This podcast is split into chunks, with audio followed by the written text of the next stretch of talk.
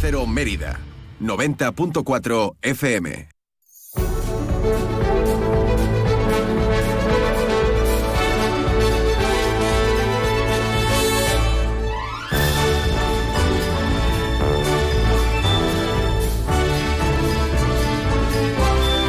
Más de uno Mérida. Inma Pineda. Onda Cero.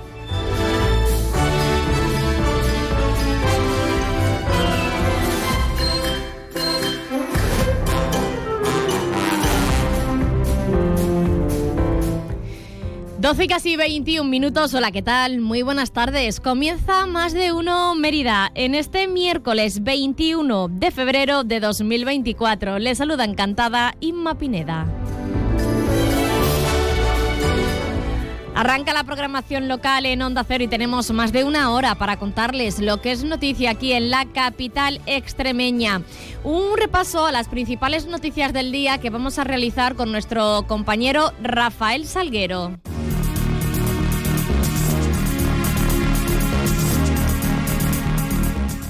Aquí está ya sentado a mi lado, bueno, pues para contarme eh, toda la información recopilada a esta hora. Rafa, ¿qué tal? Buenas tardes. Hola, ¿qué tal? Buenas tardes.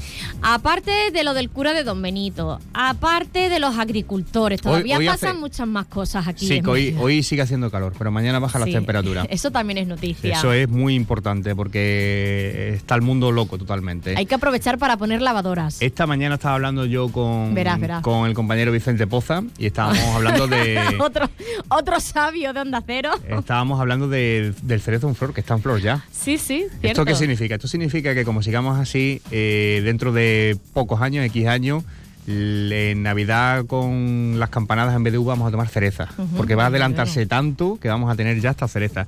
Y esto no puede ser. En Mañana vez, de hacer fío, en vez de hacer fío este viernes, vamos a tener que hacer el programa de- del cerezo en flor. Pues en casi, que febrero casi. La verdad es que sí. Ya ha pasado con el almendro, con, con las flores del almendro que también se han adelantado un montón. Y bueno, esperemos que mañana empiece un poquito la, la tregua, sobre todo esas altas temperaturas que no, no es sano. Eh, movilizaciones agrarias, no tenemos ninguna aquí en Mérida. O sea, estamos teniendo una semanita tranquila. Sí que ayer eh, se juntaron unos 500, 600 agricultores a las puertas de la consejería, que querían hablar con la consejera para exponerle sus reivindicaciones. No fueron recibidos, pero hoy tenemos el enjaulamiento en Cáceres con amenazas de soltarle las abejas a los antidisturbios por parte de, de Asas Extremadura. Hay que llegar, hay que llegar a ese punto. Eh, tenemos a UPAUCE. Tener a las abejas sin comer y sin nada, solo para que piquen Nada, a los antidisturbios. No producen miel, producen rabia e ira contenida contra los antidisturbios ahora mismo esas abejas. UPAUCE y Asaja los tenemos eh, por Badajoz, eh, Coria y Plasencia, además cortando también eh, accesos a Puerto Urraco y al Puerto de los Carneros. Y a la Unión, bueno, o sea, al amigo Luis Cortés con sus tractores, los tenemos en Madrid, por allí. Atendiendo a todos los medios nacionales, ahí los lo, medios está- lo nacionales. estábamos viendo cuando desayunábamos esta mañana. Como tiene que ser, ha estado también en Hondo Cero, que le he escuchado Ujú. antes. Y bueno, pues eh, ahí están repartidos. Operación Botafumeiro.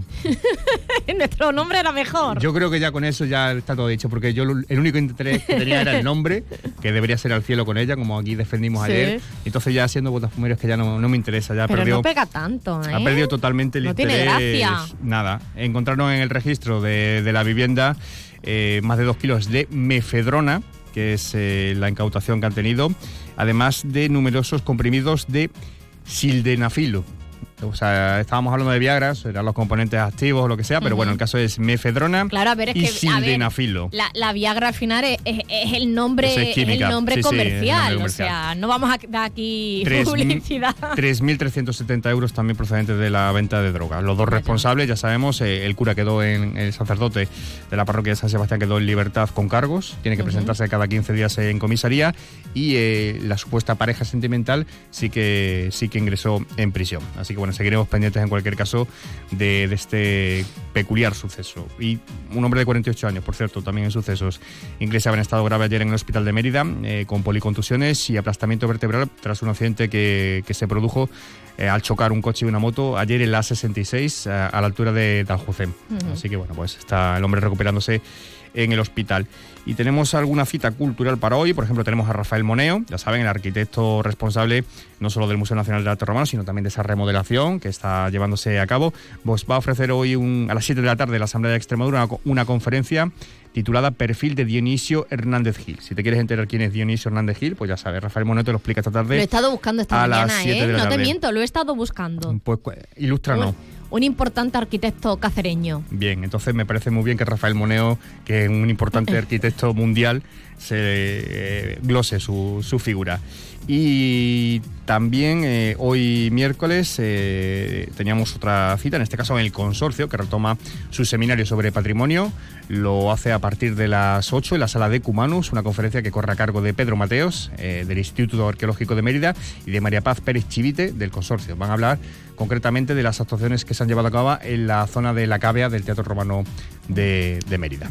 Estoy aquí, estoy aquí buscándolo más. ¿eh? Es que eh, arquitectos, arquitectos importantes hay muchos, pero es que Dionisio Hernández Gil es, eh, como decimos, un arquitecto cacereño, pero que fue además especializado en la restauración de edificios históricos. O sea, de, ahí esa, esa importancia. Sí, sí, ahí hay mucha tela que cortar. Seguro que Moneo Que nació en Cáceres, que murió en Madrid. Nos lo Fíjate, murió en, diciembre de 2021, o sea, hace, apenas dos años. Mientras que no sea como Calatrava, que cada cosa que hace sale por los motivos no adecuados, luego pues bien. Bueno, a las 2 menos 20 hablamos de estas y otras noticias en tiempo de información local. A las 2 menos 10 vuelve Rafa para contarnos toda la información regional y antes en el boleto de la una. Luego te escuchamos. Tienes tarea. Adiós. PPA Asesores Energía Solar, especialistas en la instalación de paneles solares para empresas, les ofrece la información meteorológica.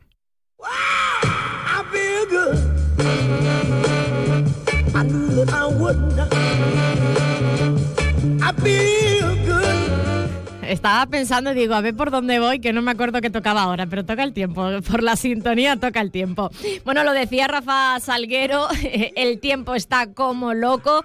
Hoy vamos a tener todavía esas temperaturas agradables primaverales en la, en la capital extremeña. A partir de mañana, jueves, ya bajan esas temperaturas. Agencia Estatal de Meteorología, buenas tardes.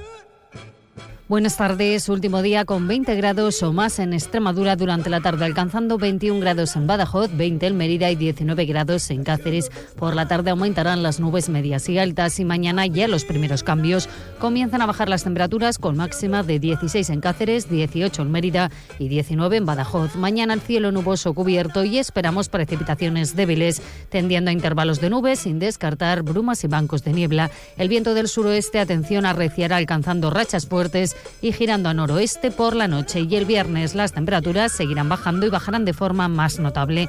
Es una información de la Agencia Estatal de Meteorología. ¿Estás buscando una solución de energía solar para tu empresa? En PPA Asesores Energía Solar somos especialistas en la instalación de paneles solares para empresas. Con nuestros contratos PPA podrás disfrutar de energía solar sin realizar ninguna inversión inicial. No esperes más. Ponte en contacto con nosotros y te asesoraremos sin compromiso sobre la mejor solución para tu empresa. Llámanos al 622-407-104.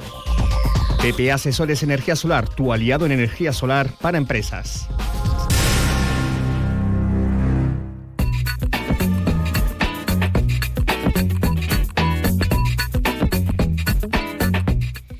¿Y qué tenemos hoy en Más de Uno Mérida? Bueno, pues vamos a hablar de la Escuela de Micronegocios que va a tener lugar aquí en la capital eh, extremeña, puesta en marcha por la Fundación Maimona. Hablaremos de qué es esto de la Escuela de Micronegocios, a quién va dirigido y cómo podemos participar en ella. Todo ello en unos minutos con Cristina Candelario. Además, eh, hoy también vamos a, a, darles todos los detalles de una actividad, un evento que va a tener lugar este fin de semana. Llega el Manga Fest el 24 y el 25 de febrero en la institución ferial de Mérida. Bueno, con personajes, con personas tan importantes como Jordi Cruz que va a traernos esa nostalgia. Va a haber, bueno, pues eh, una, una potente zona de videojuegos. Eh, también, bueno, vamos a, poder escuchar y poder conocer a las voces tanto de Homer como de Lisa, a Carles Isber y a Isard eh, Mengíbar, que van a estar también presentes estos actores de, doblaje aquí en la capital extremeña dentro de, de, la programación del Manga Fest. Por cierto, me han comentado que el sábado está totalmente agotado y que el domingo está al 80%, así que hay que darse prisa para comprar las entradas. Esto se lo contaremos también a lo largo del programa de hoy. Hoy cocinamos también en más de uno en la cocina con nuestro chef, asesor gastronómico y profesor de hostelería, Manuel García Puente Nueva. La receta de hoy, bacalao asado con crema de marisco y verduras. Y a partir de la una y media, toda la información deportiva con David Cerrato.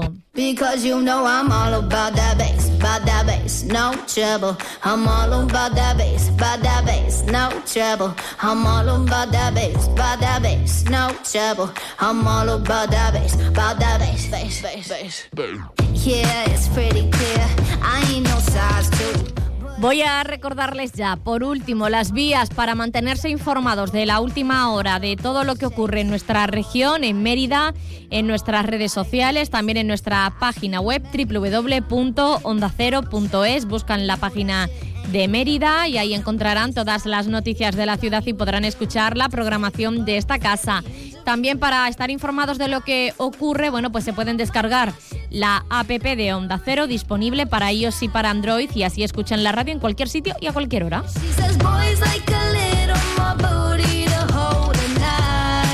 31 minutos que pasan de las 12 del mediodía, llegados a este punto, hacemos una pequeña pausa y volvemos en tan solo 3, 4, 4 minutitos. 4 minutos y estamos de vuelta.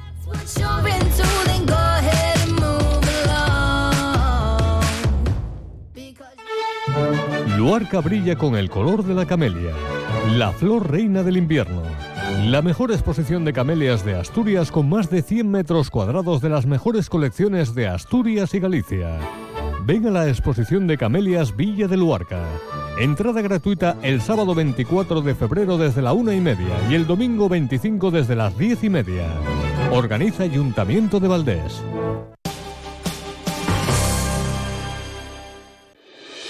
Interrumpimos la emisión para informar que este mes de febrero en el grupo Gedauto se han vuelto locos. Han hecho una operación especial con más de 40 coches matriculados en enero, con unos descuentos increíbles y reales de entre 2.000 y 4.200 euros. Grupo Gedauto, con todas sus marcas, quieren tirar la casa por la ventana. Ha oído bien, descuentos de entre 2.000 y 4.200 euros. Nos informan que los pueden ver en cualquier exposición del Grupo Gedauto y en grupogedauto.com. Descubre Extremadura Extraordinaria.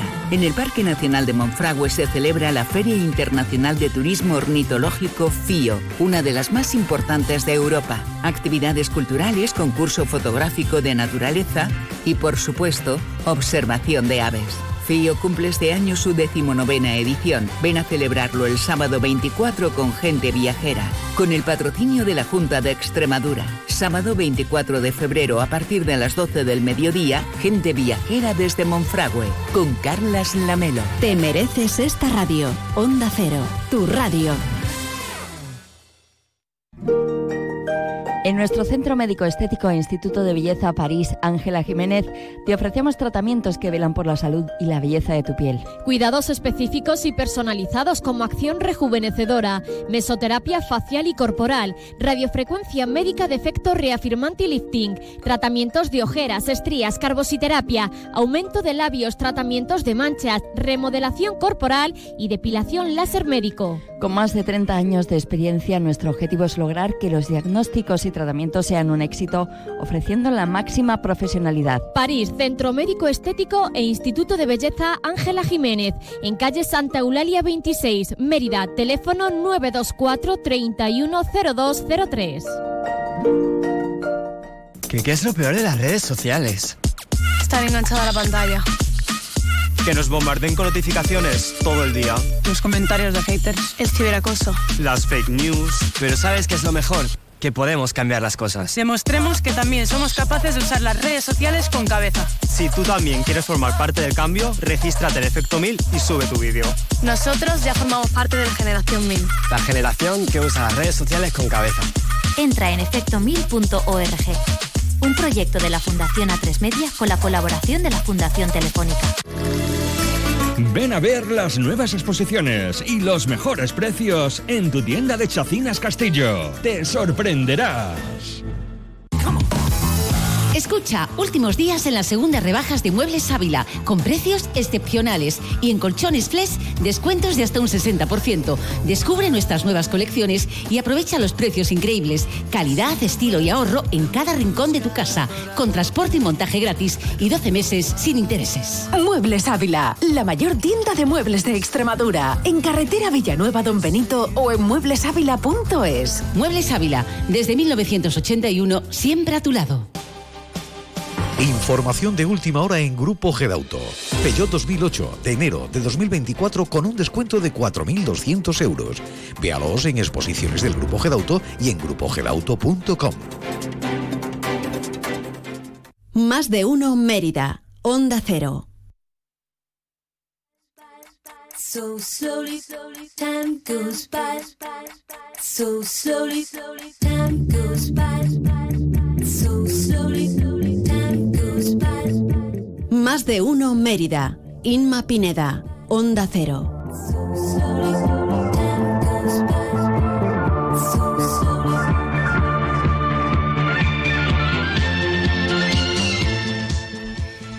12 y 36 minutos ya estamos de vuelta en más de uno Mérida y vamos a hablar a continuación con la Fundación Maimona porque pone en marcha la Escuela de Micronegocios cuyo plazo de inscripción ya está abierto. Vamos a hablar sobre este asunto para que nos dé todos los detalles Cristina Candelario. Cristina, ¿qué tal? Buenas tardes. Hola Inma, buenas tardes. ¿qué Buenas tal? tardes. ¿Cuál es el objetivo principal de esta Escuela de Micronegocios? Pues mira, eh, Escuela de Micronegocios es un programa de emprendimiento en el que venimos trabajando desde hace ya cuatro años, eh, que está cofinanciado por el SEXPE y por la Junta de Extremadura y que lo hemos desarrollado en diferentes puntos de Extremadura, como en Mérida en este caso, pero también pues en Almendralejo, en Cáceres, en Zafra o, o en Plasencia. Y es un programa que está dirigido a personas emprendedoras que quieran poner en marcha un pequeño negocio o personas empresarias que tengan una microempresa y que necesiten dar una vuelta o, o reorientarla o hacer otra cosa diferente de la que de la que vienen haciendo.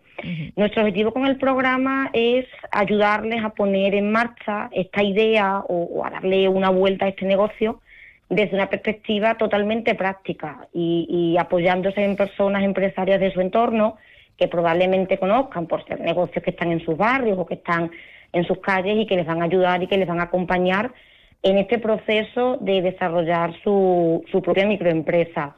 Nosotros desde la fundación y desde bueno pues desde la- las administraciones públicas somos conscientes de lo complicado que es emprender, del entorno de incertidumbre en el que en el que vivimos y de lo que se juega una persona emprendedora con un pequeño negocio. Y con el programa lo que queremos es eso, es eh, apoyarles y acompañarles durante este proceso para que quien quiera crear una empresa o quiera mantener la empresa con la que viene funcionando desde hace bueno pues muchos años lo haga en las mejores condiciones. ¿Cuáles son las principales claves que le transmitís a la hora de, de realizar o de eh, llevar ese proyecto adelante? Pues principalmente utilizamos una metodología práctica y basada en la experiencia, tanto en la experiencia del grupo como en su propia experiencia personal de cada una de las personas que vienen al, al programa, porque no tenemos filtro. Nosotros buscamos que los grupos sean lo más heterogéneos posible para tener, bueno, pues, pues esa riqueza de conocimientos, de experiencia, de, de recursos y, de apoyo que se forma. Y además, porque bueno, contamos con las asociaciones locales, en este caso con el apoyo de, de FEMEC, para que la- las personas que forman parte de FEMEC vengan al programa y ayuden y acompañen y apoyen a estas personas emprendedoras, bueno, pues en su proceso. Y lo hacen pues desde su propia experiencia como, como emprendedores. No son profesionales en una sola rama o en un solo ámbito, sino que son personas que han montado su empresa eh, hace 20, 25, 15, 5 años y que lo que van a hacer es transmitirle todo ese aprendizaje a las personas que, que están empezando ahora. De hecho, en el programa eh, ya han participado más de, más de 60 personas emprendedoras con microempresas, como nosotros les llamamos, que son totalmente diferentes, como puede ser pues un bar, una tienda de alimentación, eh, una casa rural, una tienda de ropa, un estudio de arquitectura. Es decir, buscamos también que haya mucha heterogeneidad en, los en los propios proyectos para alimentar ese, ese aprendizaje y esa red de contactos que luego se forma. Una red de contactos importante. Lo importante también es eh, darse a conocer cuando eh, una Claro. empresa, microempresa, se está, eh, está comenzando. ¿Cómo hacéis esa labor o qué le transmitís para que esa labor de, de darse a conocer eh, sea bueno pues una eh, lo principal, ¿no? Para que arranque el negocio y sea próspero. Claro, porque nosotros intentamos con el programa llegar a todos los ámbitos que tiene un negocio en su interior. Es decir, nosotros trabajamos la parte de la idea, la parte de- del mercado, de cómo ellos pueden llegar a los clientes, qué diferentes estrategias pueden poner en marcha, cómo pueden mantener esas relaciones a lo largo del tiempo. Trabajamos también mucho en la parte interna, en la parte de procesos, en la parte de actividades, en la parte de recursos, de alianzas, de proveedores y luego también dedicamos una gran parte a las finanzas. Es decir, intentamos que esas cuatro patas sobre las que se sostiene un negocio, eh, eh, bueno, pues estén trabajadas, estén desarrolladas y estén consolidadas para que cuando termine el programa estén en condiciones de lanzar ese negocio. Y ya todas sus dudas, todos sus puntos débiles eh, eh, y todas aquellas cosas que tienen que, que limar, bueno, pues estén listas para poner en marcha esta iniciativa o para lanzar esta nueva idea, en el caso de, de las personas que ya tienen un negocio en funcionamiento y que lo que quieren es darle una vuelta o hacer otra cosa diferente. Eh, hablamos de, de micronegocios, pero ¿qué es un micronegocio? Porque tenemos también eh, pequeñas empresas que no sé si viene a ser lo mismo, eh, Cristina. Pues mira, para nosotros cuando hablamos de micronegocios hablamos de autónomos, de personas que son una única persona y que deciden poner en marcha, bueno, pues, pues su propio emprendimiento como eh, medida de, de generar su propio empleo. Aunque sí que es verdad que, bueno, pues que intentamos que las pequeñas empresas que tengan dos, tres, cuatro, diez trabajadores también tengan cabida en el programa, porque al final, bueno, pues es una persona tirando un poco del carro, aunque tenga empleados, pero bueno, al final la responsabilidad solo recae en uno o en dos o en dos socios, ¿no? Cuando hablamos de micronegocios nos referimos a eso, a personas que quieren poner un proyecto de autoempleo en funcionamiento para buscar o para generar su propio puesto de, tra- de- de trabajo.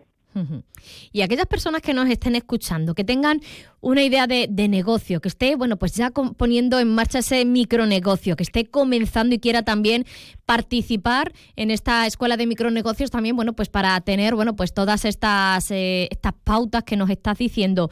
¿Cómo debe inscribirse en el, en el proyecto, en la escuela de micronegocios de la Fundación Maimona? Pues el plazo de inscripción está abierto hasta el día 27 de marzo y lo pueden hacer bien en la web del programa, que es escuelademicronegocios.es, o a través de- del teléfono que tenemos eh, dirigido al programa, que es el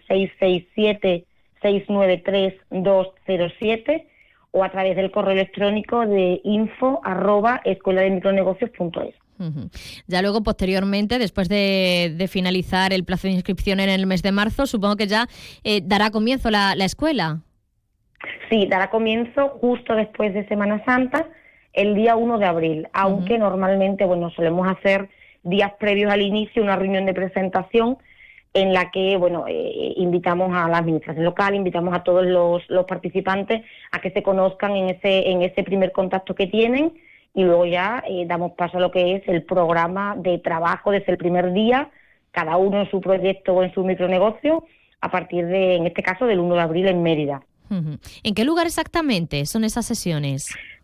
Pues nos estamos encontrando con que, bueno, pues estamos buscando un espacio que permita que todo el mundo pueda acceder, porque no solo tenemos inscritos eh, de Mérida, sino también de los pueblos cercanos. Entonces estamos buscando un lugar que permita que todo el mundo pueda acceder fácilmente al programa, que, que pueda aparcar y, y estamos en eso, en ello. Será cuestión de un par de días que terminemos de cerrar lo que es la ubicación y lo comunicaremos a través de las redes sociales y a través de la, de la página web. Sí, porque nos la está pasando que, bueno, pues que Porque va a ser presencial en su totalidad. Sí, es presencial, claro, es presencial en su totalidad y al encontrarnos con que tenemos muchas personas inscritas de los municipios cercanos, de la, de, de la comarca de Mérida, bueno, pues estamos intentando buscar un sitio que sea accesible para todo el mundo, venga de donde venga.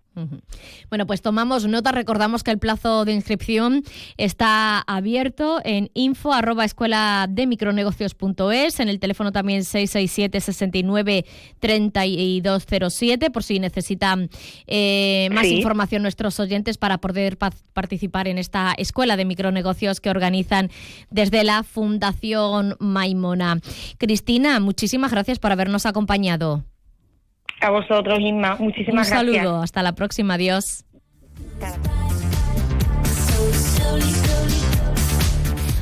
Vamos a hacer una pausa y en unos minutitos vamos a hablarles de el evento, el gran evento que va a tener lugar este fin de semana, el Manga Fest, que vuelve un año más a la capital extremeña. Enseguida se lo contamos.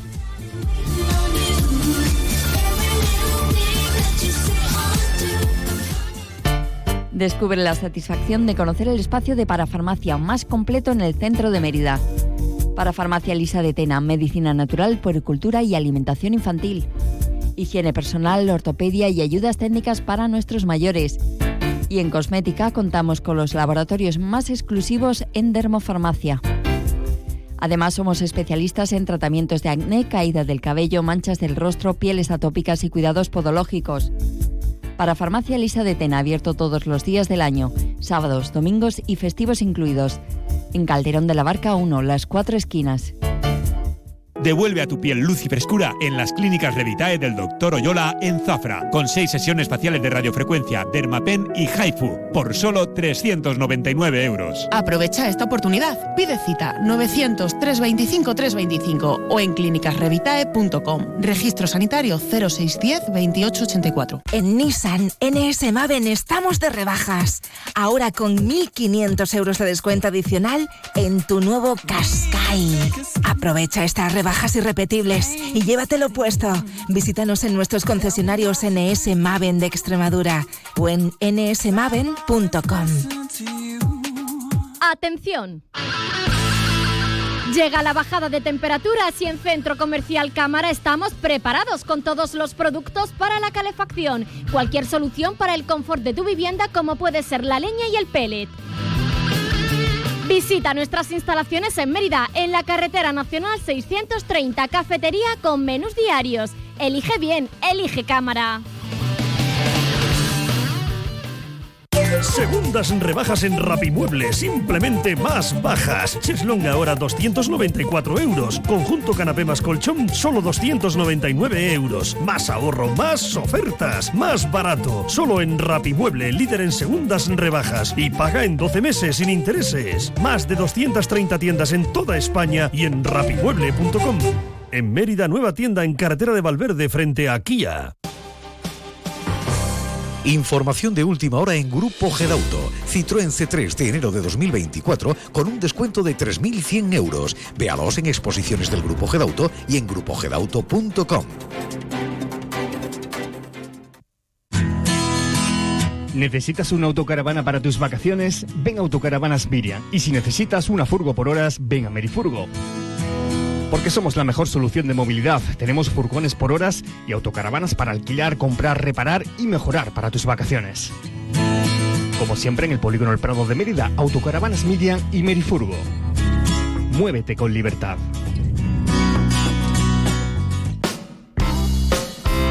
En Óptica Periáñez te asesoramos en tus problemas de visión y auditivas. La experiencia y un trato cercano y de confianza nos avala. Ven y encontrarás tu oferta perfecta en gafas con análisis de visión gratuito. Gafas más cristales a 55 euros. Gafas con lentes antirreflejantes por solo 119 euros. Además de una gran selección en gafas de sol a los mejores precios y grandes descuentos en nuestro centro de audiología. Óptica y Centro Auditivo Periáñez. Siempre a tu lado. Estamos en la calle Cervantes, número 9, Mérida. En Eurojamón somos pura esencia extremeña y queremos que disfrutes de los sabores de nuestra dehesa, desde el jamón ibérico hasta nuestro exquisito lomo variado embutido. Recuerda que estamos en Badajoz, carretera de Sevilla, kilómetro 3-4. Eurojamón, saborea tradición y calidad a precio de fábrica. Descubre Extremadura Extraordinaria. En el Parque Nacional de Monfragüe se celebra la Feria Internacional de Turismo Ornitológico FIO, una de las más importantes de Europa. Actividades culturales, concurso fotográfico de naturaleza y, por supuesto, observación de aves. FIO cumple este año su decimonovena edición. Ven a celebrarlo el sábado 24 con gente viajera, con el patrocinio de la Junta de Extremadura. Sábado 24 de febrero a partir de las 12 del mediodía, gente viajera desde Monfragüe, con Carlas Lamelo. Te mereces esta radio. Onda Cero, tu radio. Más de uno Mérida. Onda Cero.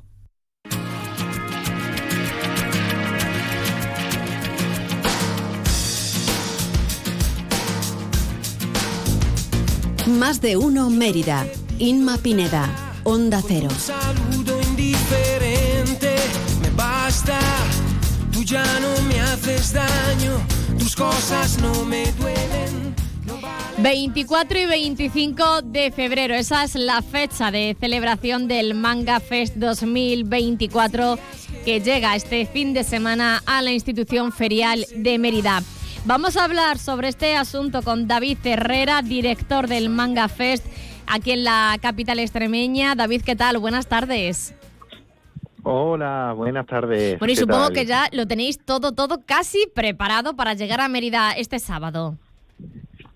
Estamos ya por allí en IFEME, en, la, en Mérida, acabando ya de montar todas las actividades, todas las tiendas, todos los concursos, todo lo que vamos a tener allí durante esos dos- este fin de semana ya, sábado y domingo. Por segundo año vamos a estar allí con todos vosotros y encantados de volver. Bueno, eh, segunda edición de este Festival de Cultura Asiática y Entretenimiento de Mérida que había que celebrar de nuevo porque eh, la primera edición fue todo un éxito. Solo eh, hubo que ver eh, cómo fue esa venta de entradas el año pasado para saber que este año iba a tener el mismo camino.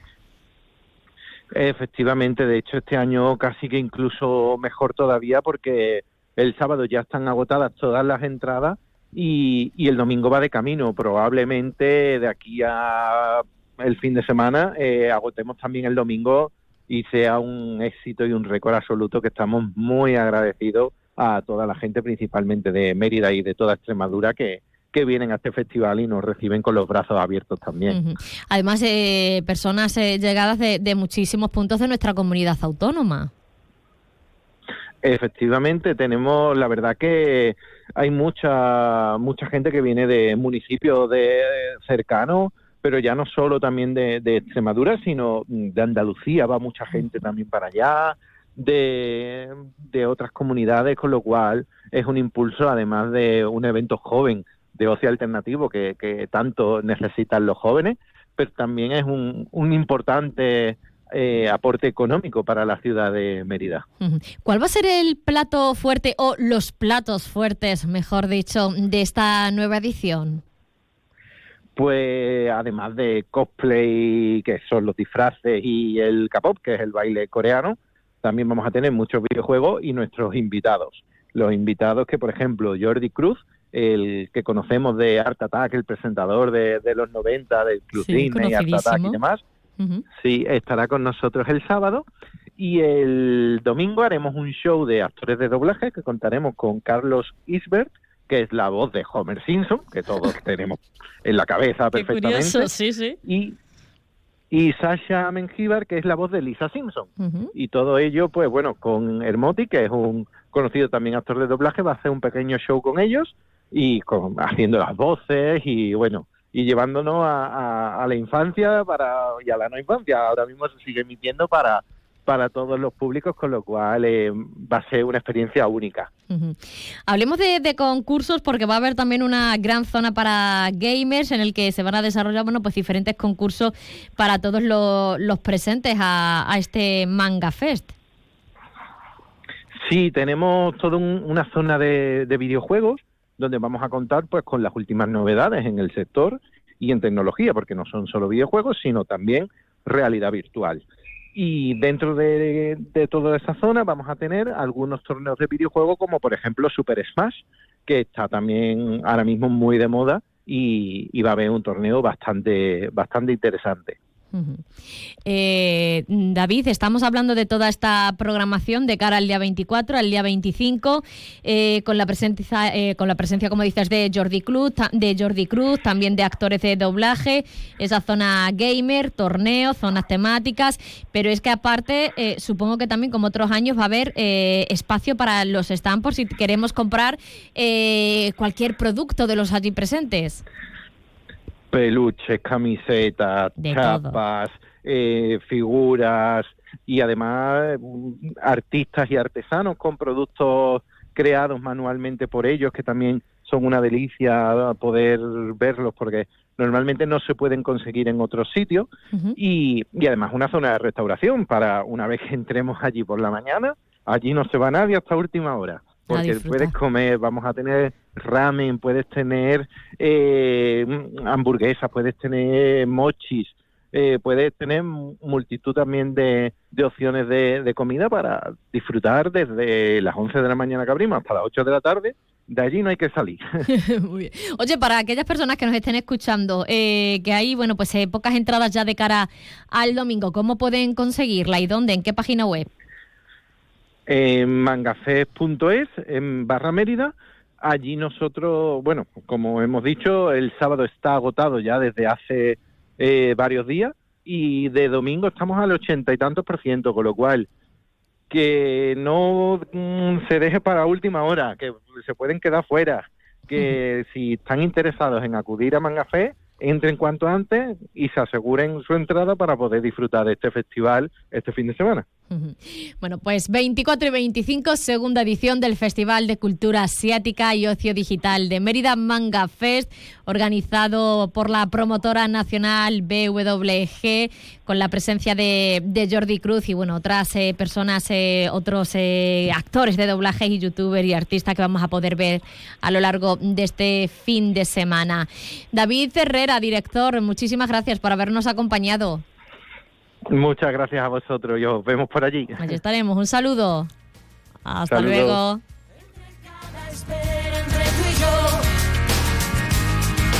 Yo no confundí jamás otros brazos nuevos con los tuyos.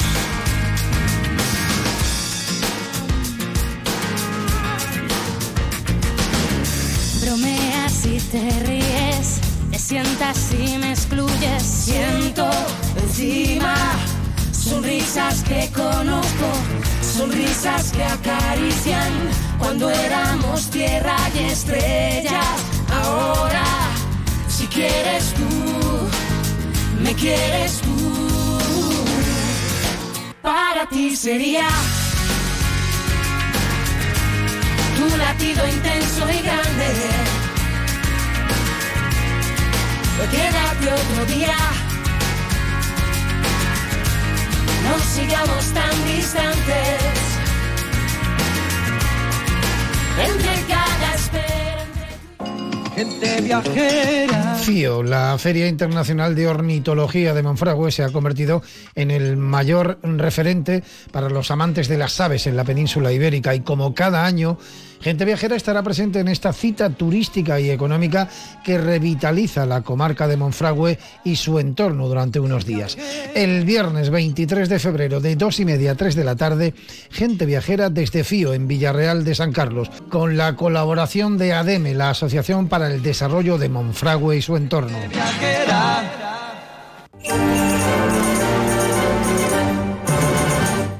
Cielo con ella, el programa dedicado a la Semana Santa de Mérida. Comenzamos nuestro recorrido por las diferentes hermandades, entrevistamos a los protagonistas y conocemos las novedades de esta fiesta de interés turístico internacional.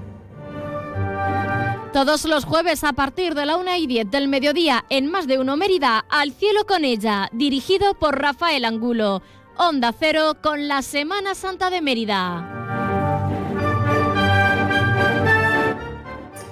Más de uno Mérida, Onda Cero.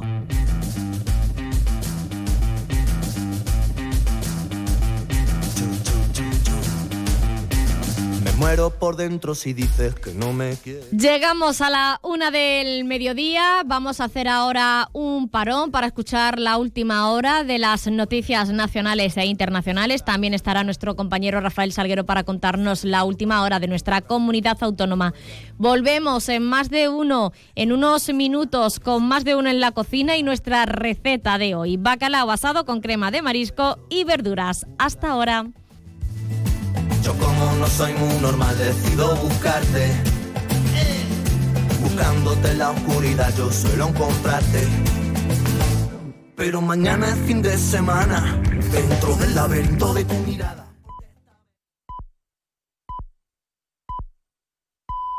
Es la una de la tarde, mediodía en Canarias.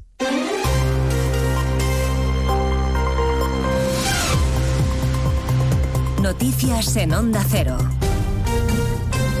Buenas tardes, avanzamos a esta hora algunos de los asuntos de los que hablaremos con detalle a partir de las 12 en Noticias Mediodía, empezando por la imagen en el centro de Madrid, los tractores avanzando hacia la puerta de Alcalá, dispuestos a dejarse oír frente a las puertas del Ministerio de Luis Planas. Unidad móvil de Onda Cero con José Luis Pérez Vicent y Laura Lorenzo. Empieza a andar esta manifestación porque ya han llegado los primeros tractores a la puerta de Alcalá, son un centenar que vienen de Arganda del Rey. El coordinador nacional de Unión de Uniones, Luis Cortés, convocante de esta protesta, se quejaba de los problemas que han tenido para llegar a Madrid. Lo que pueda pasar hoy aquí de tensión en el ambiente, porque claro, la gente está muy cabreada porque tenemos 400 tractores parados en un solo punto. Tenemos otros 200 que vienen del norte también parados. O sea, tenemos ahora mismo del orden de 800, 900 tractores parados que no permiten llegar a Madrid. Entonces, mientras no lleguen todos los tractores que están en las carreteras de Madrid, la manifestación de aquí no se mueve. Encarrilan ya la calle Alfonso XII para llegar hasta el Ministerio de Agricultura. La patronal del sector pesquero en Galicia avisa de que el lunes se sumará a las protestas del campo y de que también quieren reunión con el ministro, al que por cierto le ha dado un vaído, un vértigo cuando le preguntaban en el Congreso por las tractoradas. Un contratiempo sin consecuencias durante la sesión de control en la que Sánchez y Feijóo se han vuelto a enfrentar. Usted empezó mintiendo sobre lo que hago sigue mintiendo sobre lo que digo y ahora miente sobre lo que pienso. Por mentiras me gana usted por goleada. ¿Con qué señor Feijó nos quedamos, señoría? ¿Nos quedamos con aquel que negocia la amnistía y los indultos con los independentistas por la mañana o con aquel que les llama terroristas por las tardes en las manifestaciones que ustedes convocan? Bueno, tras su intervención en el hemiciclo, Sánchez ha viajado a Rabat, ha llegado ya a Marruecos, donde le va a recibir el rey Mohamed VI, esta vez sí. Moncloa presume de buena relación con el vecino del sur y admite abiertamente de que este buen clima responde al cambio histórico de criterios sobre el Sáhara. Siguiendo la visita oficial de Sánchez está Juan de Dios Colmenero. Aquí en Rabat será recibido Pedro Sánchez por el rey Mohamed VI en audiencia después de un almuerzo con el jefe de gobierno. Indican fuentes diplomáticas que es un detalle a tener en cuenta que Sánchez sea recibido en el Palacio de Invitados del Rey, una deferencia para nuestro país. No en vano, añaden las mismas fuentes oficiales, las relaciones con Marruecos nunca antes habían sido tan positivas como ahora. Ante la pregunta de cuál es la razón de que esas relaciones sean las mejores, la respuesta ha sido la hoja de ruta y la postura de España con el Sáhara. Recordamos el cambio histórico de criterio de Pedro Sánchez en reconociendo al Sáhara como una autonomía de Marruecos. Hablaremos además de Grande Marlasca, el ministro protagonista hoy en el Senado y en el Congreso, muy a su pesar. En la Cámara Alta se va a votar su reprobación y en la Cámara Baja ha tenido que responder hasta a una interpelación y a cuatro preguntas de la oposición por su gestión de la lucha contra el narcotráfico. La diputada del PP, Ana Vázquez, le ha llamado mentiroso. Es usted un auténtico mentiroso. Desmanteló ese grupo y ha bajado las incautaciones. Pero usted sigue aquí con el tralala que tiene siempre. Mire, hoy la Guardia Civil está desgarrada, dolida y abandonada por su ministro. Están utilizando la tragedia, como es el asesinato de dos guardias civiles, para mentir y sacar rédito político. No merece usted condecorar a los muertos cuando ha abandonado a su suerte a los vivos. A partir de las 2 de la tarde les contaremos lo que se va conociendo de la noticia que les adelantábamos este mediodía, la detención de la mano derecha de José Luis Ábalos, el exministro y hoy diputado del Partido Socialista, el arresto de Coldo García Izaguirre por el presunto cobro de comisiones ilegales por adjudicar contratos relacionados con la compra de mascarillas en la peor época de la pandemia. Y recordaremos el enésimo tirón de orejas a los políticos que hoy ha vuelto a pronunciar el presidente interino del Poder Judicial, Vicente Guilarte, en presencia del secretario de Estado de Justicia y del negociador del Partido Popular, González Pons, exige que no se intercambien cromos en la negociación para renovar el órgano de gobierno de los jueces. Sería peligroso en un momento de bipolarización política como el que estamos, el que de estas negociaciones surgieran 10 militantes y otros 10 militantes eh, y que empezaran a intercambiar, intercambiarse lo que se dice el intercambio de cromos. En Madalona se acaba de desalojar un edificio de viviendas, un inmueble construido en la misma promoción que el que se derrumbó a primeros de mes provocando tres muertos, Barcelona, Monsevals. Justo cuando empezaban las inspecciones de los bloques adyacentes al que se hundió, la aparición de grietas ha hecho desalojar otro bloque de pisos, el cuarto ya, de la calle Canigó de Badalona. Hasta el momento solo había sido necesario desalojar los bloques adyacentes al número 9, que es el que cayó. La semana pasada marcharon los vecinos del número 7 y ayer los del 11. Hoy han tenido que hacer las maletas los vecinos del 5. Durante estos días se examinarán bien las más de 400 viviendas de La Manzana, donde viven cerca de 1.200 personas, y es que todos los bloques fueron edificados por la misma constructora. Pues hablaremos de todo ello en 55 minutos, cuando contemos la actualidad de esta mañana de miércoles 21 de febrero. Elena Gijón, a las 2, Noticias Mediodía. De nuevo, buenos días España. Protagonista, Luis del Olmo. Luis del Olmo era un enamorado de su trabajo. Protagonistas nosotros en acción. Abrió un camino que todos los demás seguimos. Le he respetado y le respetaré siempre. Información, opinión, entretenimiento. Para la radio cambiar es más que vivir. Sus principales virtudes yo creo que es sin duda la innovación, la independencia. Una parte de lo que entendemos por radio se la inventó Luis del Olmo. Te agradezco que recuerdes la historia de protagonistas. Una serie documental escrita y dirigida por Diego Forte. El mérito es de ustedes, amigos oyentes. Cada lunes, un nuevo capítulo de este podcast en la web y en la app de Onda Cero.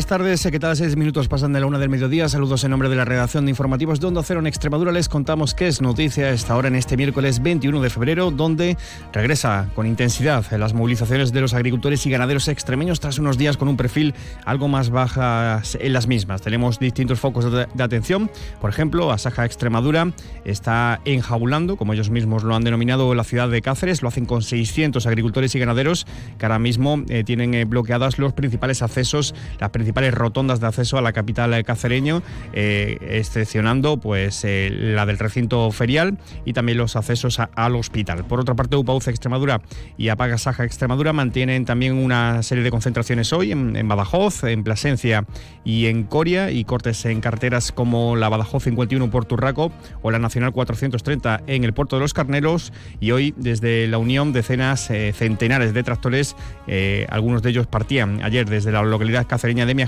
Se encuentran entrando en Madrid, donde van a celebrar sus actos de protestas frente a la sede del Ministerio de Agricultura. El coordinador eh, general de la Unión de Uniones, secretario general de la Unión en Extremadura, es Luis Cortés. Lo que solicitamos hoy aquí son competencias exclusivas del Ministro de Agricultura, ni de las comunidades autónomas ni de la Unión Europea. La paz, hay que quitar muchísima burocracia impuesta por reales decretos publicados por el Consejo, aprobados por el Consejo de Ministros. Competencia exclusiva del Gobierno de España. Hay que simplificarla y tenemos que hacer que la política agraria comunitaria sea agraria, no medioambientalista. El segundo punto también es competencia exclusiva del Ministerio de Agricultura. Ley de la cadena alimentaria. Desarrollar el artículo 9 que establece que los agricultores puedan repercutir los costes de producción en el precio final del producto. Y otros asuntos, la Comisión Europea remitía una carta el pasado 12 de febrero a la Junta de Extremadura para informarles eh, sobre el desbloqueo de unos fondos europeos, fondos FEDER, que estaban bloqueados precisamente desde mayo del 2023. La consejera de Hacienda, Elena Manzano, informaba acerca de esta situación.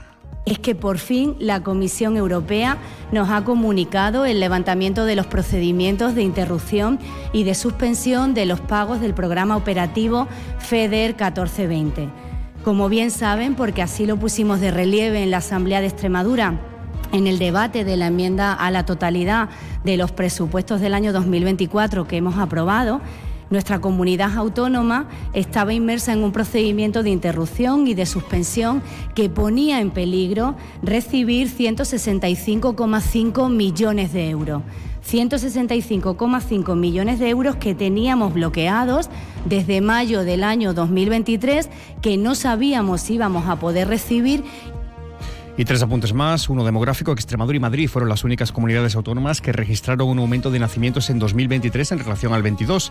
En el caso extremeño fue de un 0,6%, pese a que se contabilizaron 6.858 nacimientos. Se perdieron, en cualquier caso, 4.634 habitantes en la comunidad. Llamamiento a la solidaridad es el que hace de forma urgente el Banco de Sangre de Extremadura, ya que las reservas actuales no permiten responder a las demandas de los hospitales, así que pueden donar por las mañanas en los hospitales y por la tarde en los distintos equipos móviles. Y en clave de sucesos, operación contra el tráfico de drogas, la Guardia Civil ha desactivado un punto de venta de drogas y detiene a dos personas en la localidad cacereña de Torremocha. Los detenidos son dos hombres a los que se les ha aprehendido 585 dosis de cocaína y 101 gramos de polen de hachís. Casi 10 minutos eh, pasan de una del mediodía. Ya saben que tienen cita con la información más cercana a la local, a las 2 menos 20. A las 2 menos 10 les seguiremos contando noticias de Extremadura. Ahora hacemos una pequeña pausa y les dejamos con más de uno en la cocina.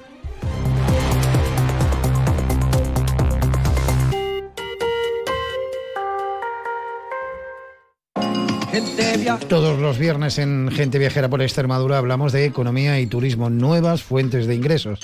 Un espacio ofrecido por Caja Rural de Extremadura, el turismo como motor de desarrollo económico. Cada viernes de dos y media a tres de la tarde, economía y turismo en Gente Viajera por Extremadura, con la colaboración de Caja Rural de Extremadura. Descubre Extremadura Extraordinaria. En el Parque Nacional de Monfragüe se celebra la Feria Internacional de Turismo Ornitológico FIO, una de las más importantes de Europa. Actividades culturales, concurso fotográfico de naturaleza y, por supuesto, observación de aves. FIO cumple este año su decimonovena edición. Ven a celebrarlo el sábado 24 con gente viajera, con el patrocinio de la Junta de Extremadura. Sábado 24 de febrero a partir de las 12 del mediodía, gente viajera desde Monfragüe, con Carlas Lamelo. Te mereces esta radio. Onda Cero, tu radio. Descubre Extremadura extraordinaria. Disfruta de la naturaleza en uno de los eventos de turismo ornitológico más importantes de Europa. FIO 2024, del 23 al 25 de febrero en el Parque Nacional de Monfragüe. Rutas, conferencias y mucho más. Consulta el programa de actividades y los horarios de los autobuses gratuitos en fioextremadura.es, cofinanciado por la Unión Europea. Junta de Extremadura. Onda Cero Extremadura se pone en marcha con el motor los lunes a partir de las 3 menos 10. Pisaremos el acelerador con los rallies, las motos, la Fórmula 1, los raids, el mundo del super sport e incluso la mecánica en general con entrevistas, opiniones, resultados y presentación de nuevos modelos. Vive el mundo del motor en Onda Cero, patrocinado por el grupo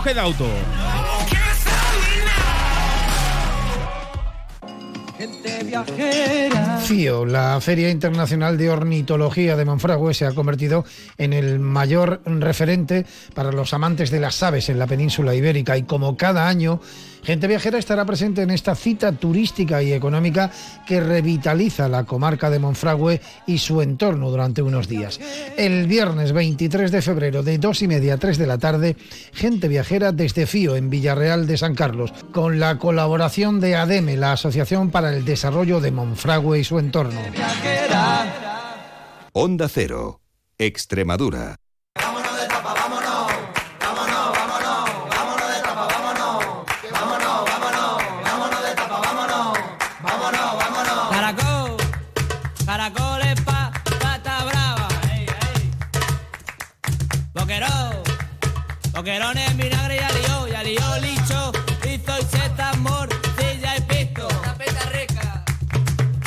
Aceitú, aceituna, tortilla de patatas, pescadito, frito y gamba, pulpo y sepia.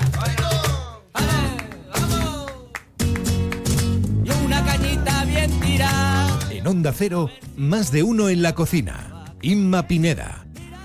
Tienen por allá a ver con qué.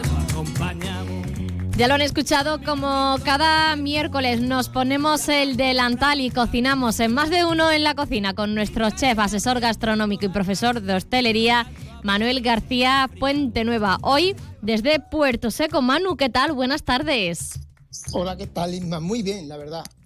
Porque, bueno, hace un solazo espléndido, ahora mismo estoy en una de las partes del restaurante que tiene unos ventanales muy grandes y me da todo el sol, o sea que... bueno, esto va a cambiar, verdad- ¿eh? Ya te aviso que va a cambiar a partir de mañana. Sí, total. Ya bajan Lo- las he visto, lo he visto. temperaturas. Lo he visto esta mañana, lo he visto esta mañana. Pero bueno, vamos a disfrutar de- de- del tiempo igual que de las recetas que, que hacemos, ¿no? Que lo importante es disfrutar. Hagas lo que hagas. Entonces, Eso disfrutar siempre. Hoy bacalao asado con crema de marisco y verduras. ¿Cuáles serían los ingredientes? Cuéntanos. Pues mira, pues para este platito lo que vamos a necesitar van a ser 800 gramos de, lomo de bacalao. Vamos a utilizar un lomo de bacalao que nos lo puede limpiar. Además, estamos en temporada. Ahora podríamos utilizar un bacalao Scray, que prácticamente es eh, el Rolls Royce de, lo- de los bacalaos, por decirlo de alguna forma. Y además estamos en temporada. Tiene una gelatina, un omega 3, que es impresionante la calidad que tiene. Bueno, y para la guarnición vamos a utilizar 300 gramos de verdura, ¿de acuerdo? Como verán, nosotros hemos puesto pues calabaza, hemos puesto alcachofas, hemos puesto eh, brócoli, en fin, eh, hemos puesto varias, varios ingredientes. Esto puede Las ser verduras- a gusto, ¿no? También el tema de las verduras puede ser a gusto. Es, exactamente, ¿por qué? Porque podríamos poner una zanahoria, podríamos poner una seta, podríamos poner un tomate que lo hacemos en la plancha o lo hacemos a la parrilla, en fin, o incluso lo podemos asar, podemos poner patatas si queremos. La guarnición es un poco, eh, bueno, a libre elección, por decirlo de alguna forma. ¿Qué sucede? Como eh, el bacalao tiene un sabor fuerte, y la crema de marisco que lleva debajo también tiene un sabor fuerte, pues claro, no podemos poner, por ejemplo, o sea, no podemos poner, no, perdón, no deberíamos de poner guarniciones muy fuertes, por ejemplo, como patata asada o patatas panaderas, ¿por qué? Porque ya el plato en sí, los ingredientes que tiene son, mm, son contundentes, con lo cual la guarnición, para mí, o para mi entender, debe de ser un poquito más suave, unas verduritas cocidas irían perfectas, ¿de acuerdo? Pero bueno, eso lo dejamos un poquito a, a elección de, de- de la persona que, que haga la receta. Bueno, un poquito de aceite de soja, que sería luego para terminar, sal en escama, unos brotes y unos germinados, ¿de acuerdo? Y luego le vamos a utilizar, pues, langostinos. Vamos a poner, como mínimo, como mínimo, pues estaríamos entre ocho langostinos, dos para cada plato, ¿de acuerdo? Ocho o nueve, dependiendo. Esto, como yo digo, cuando venga el cuñado este pesado, que todos tenemos uno, pues ahí le ponemos menos. Pero oye, si, si son son personas que las queremos, queremos mm, bueno, pues demostrarnos a- nuestras artes culinarias, pues le podríamos poner unos tres cuantos incluso. más. Exactamente, lo podríamos poner nueve, que no hay ningún tipo de, de problema. Vale, y luego para la crema de marisco, que es lo que más, un poquito más trabajo no- nos va a dar, ¿de acuerdo? Que esta también la podemos tomar como crema de marisco o como salsa, o incluso luego os diremos eh, esas referencias que podemos hacer con la crema de marisco, ¿de acuerdo? Vale, entonces, necesitamos una cebolla, eh, vamos a necesitar también cuatro dientes de ajo, 400 ga- gramos de gamba arrocera. La gamba arrocera, para que todo el mundo lo vea o por lo menos lo vea visualmente, lo imagine, es aquella gamba pequeñita, pequeñita, pequeñita, que prácticamente no tiene nada de carne, pero le da muy buen sabor a, a- a todas las cremas y, y a todos los caldos.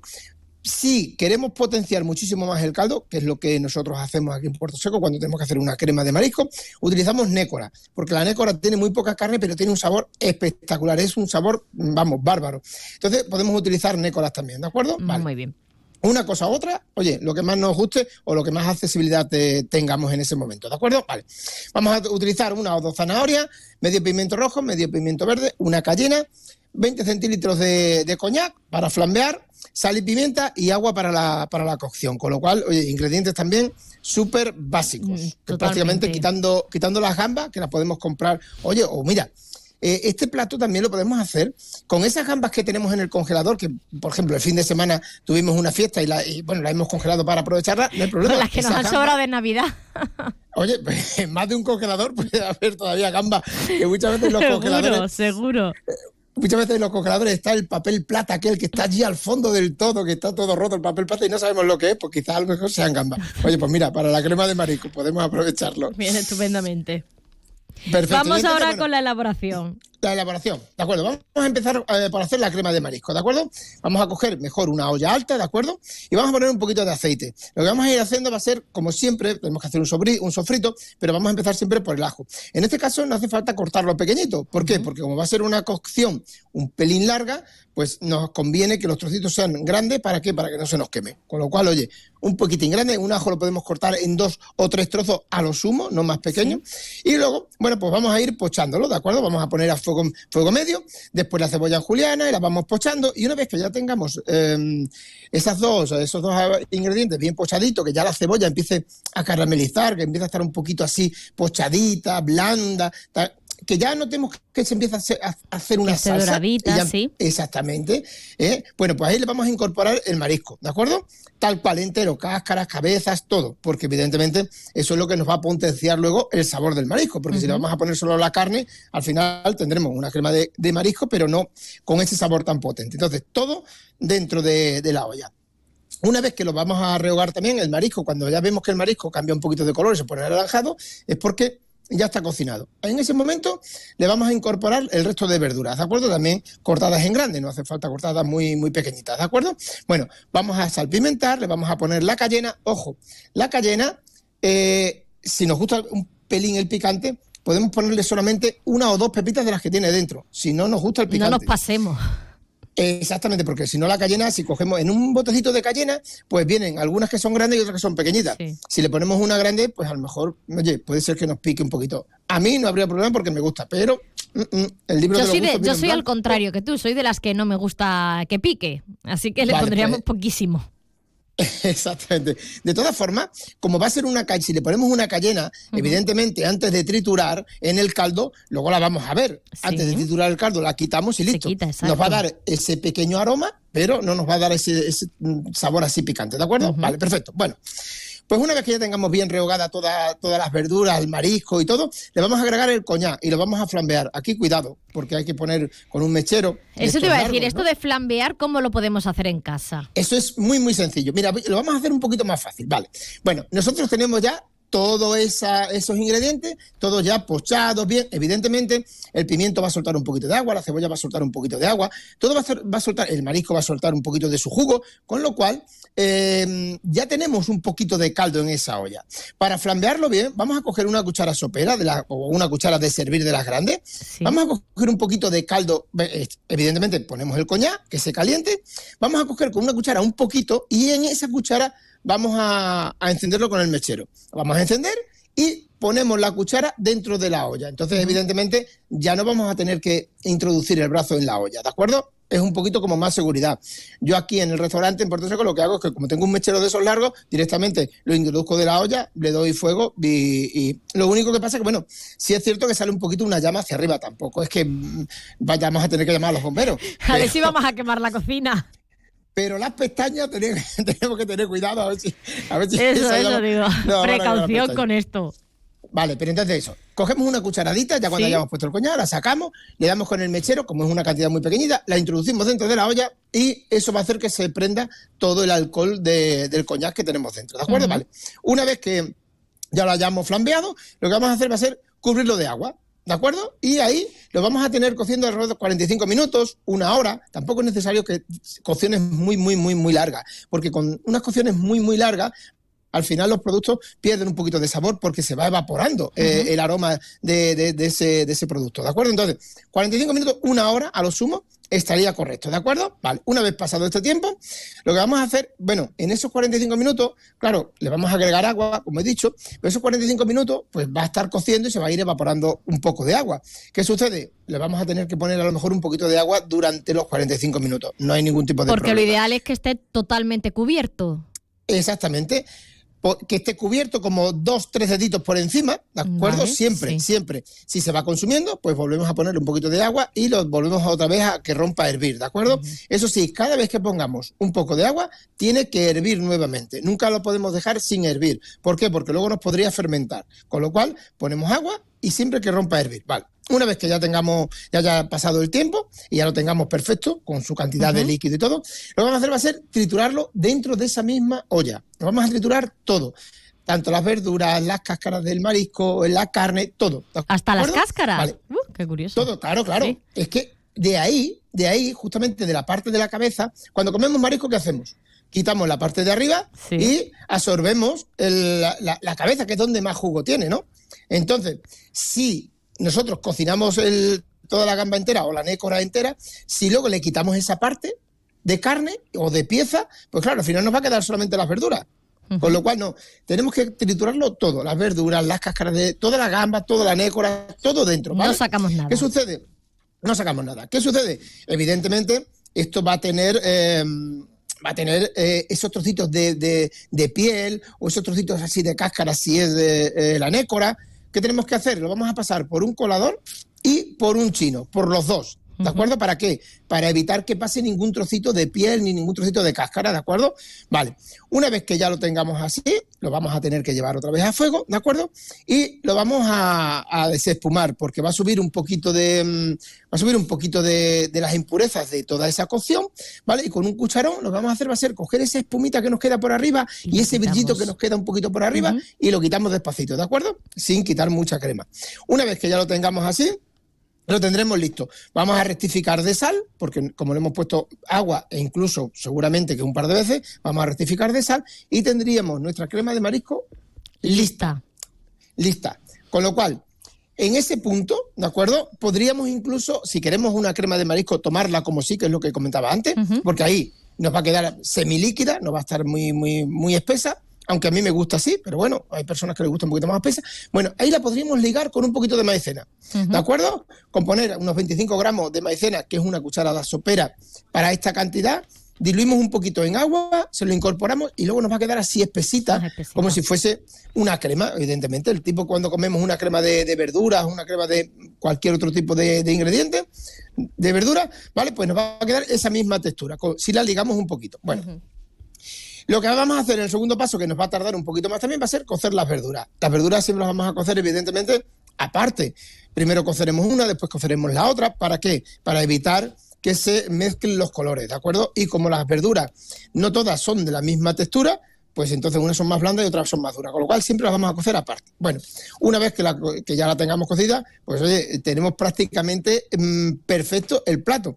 Ya solamente nos quedaría marcar nuestro bacalao, que ahí eh, lo podemos hacer de varias formas. A mí me gusta en el horno. ¿Por qué? Porque lo metes en el horno, lo tienes ocho minutitos solamente a 180 grados y lo tenemos perfecto. Tenemos Y queda el además todo 3. por igual, todo bien.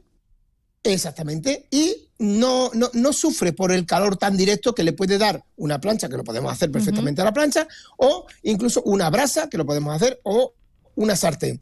¿Qué sucede? Siempre que pongamos eh, el producto, el pescado, da igual que el pescado que sea, una vez que el pescado pasa un pelín más de tiempo o le da un poquito más de calor de lo debido, el pescado empieza a perder propiedades, omega 3, eh, eh, nutrientes, todo. Entonces, ¿qué sucede? Se nos va a quedar un poquito seco. Con lo cual, si lo hacemos en el horno, vamos a poner el horno a 180 grados, un poquito de aceite en la bandeja, un poquito de aceite encima del bacalao, 8 minutos y lo tenemos perfecto. Luego las lascas se nos van a quitar una por una cuando apretemos un poquito con el tenedor, el, el bacalao, van a salir las lascas y es lo que realmente debemos de, de conseguir, ¿no? Si lo hacemos en una plancha... Y además que no quede seco. Exactamente, porque con 8 minutos, al ser un trocito de bacalao que generalmente es, tiene un grosor así aparente, como de unos dos dedos o tres deditos, el bacalao, nos va a quedar el bacalao perfecto. Ahora, ¿lo vamos a hacer en una plancha o en una sartén antiadherente? Vamos a calentarla bien, ¿de acuerdo? Que empiece incluso un poquito a humear. Con un pelín de aceite, muy, muy, muy, muy poco aceite. Yo cuando hago los pescados o las carnes en una sartén, lo que hago es que el aceite no se la pongo a la sartén, sino que se la pongo al producto. O sea, le pongo un poquito de aceite al bacalao, ¿de acuerdo? Por todos sus lados, tanto por la piel como por la carne. Y lo que hago siempre es que siempre pongo el pescado por la parte de la carne, nunca por la piel, ¿de acuerdo? ¿Por qué? Pues muy fácil. El omega 3 de los pescados se encuentra entre la carne y, la, parte de la piel. Con lo cual, si yo lo pongo boca abajo, el, el omega 3 de, mm, del pescado va a ir hacia la carne, hacia afuera. ¿Qué va a pasar? Como solamente lo voy a tener un minuto y medio, dos minutos a lo sumo el bacalao en la, eh, en la plancha, le voy a dar la vuelta y el omega 3 que ha, que, que ha venido desde la piel hacia abajo, le vamos a dar la vuelta y va a ir hacia la piel nuevamente, con lo cual siempre se va a quedar en el bacalao, nunca va a salir fuera. ¿Cuál es el problema para que mucha gente que le habrá pasado seguramente, muchos oyentes, cuál es el problema? Cuando ponemos mucho tiempo el bacalao y todo ese omega 3 y todo ese agua y nutrientes que tiene el bacalao, se empieza a hacer una costra en la plancha como cuando ponemos un filete de carne que empieza a salir agua. Pues eso es una opción súper, súper mala. ¿Por qué? Porque el pescado se queda, eh, se queda fatal. Ya sea bacalao, ya sea atún, ya tengamos el producto, merluza, el- cualquier producto. Con lo cual, muy poquito tiempo con la plancha muy fuerte o una sartén antiadherente también fuerte. Nada, un minutito y medio, dos minutos por cada lado y con que el producto y el producto llegue a 80 grados en el interior o 75, que sería una temperatura idónea para matar todo ese tipo de bacterias, si el pescado no viene congelado, sería más que suficiente. Y lo único que nos queda es ponerlo en el plato, nuestra, cremita de mar- nuestra crema de marisco debajo, el bacalao encima, nuestras verduras y terminamos coronándolo con esos langostinos que previamente hemos cocido. Con lo cual, oye, disfrutar unos germinados, un poquito de sal en escama. Y estaría nada, completamente a- listo ya. Fíjense ustedes con ingredientes tan básicos como los que hemos tenido, de los que hemos dado hoy, qué platos podemos hacer en casa. Además, facilísimos. Recordamos que estas recetas estarán eh, en nuestra página web y también en nuestras redes sociales en tan solo unos minutos, por si se han perdido algún paso. Manuel García Puente Nueva, gracias como cada miércoles por darnos estas recetas tan ricas. Hasta la próxima semana. Un placer, Isma. Hasta la próxima semana. Adiós. Les dejamos a continuación con la información deportiva y nuestro compañero David Cerrato. Gracias por acompañarnos. Adiós. Chapito, pimiento de padrón, calamar, ey, concreta, ¿Qué? concreta. Ensaladilla rusa y jamón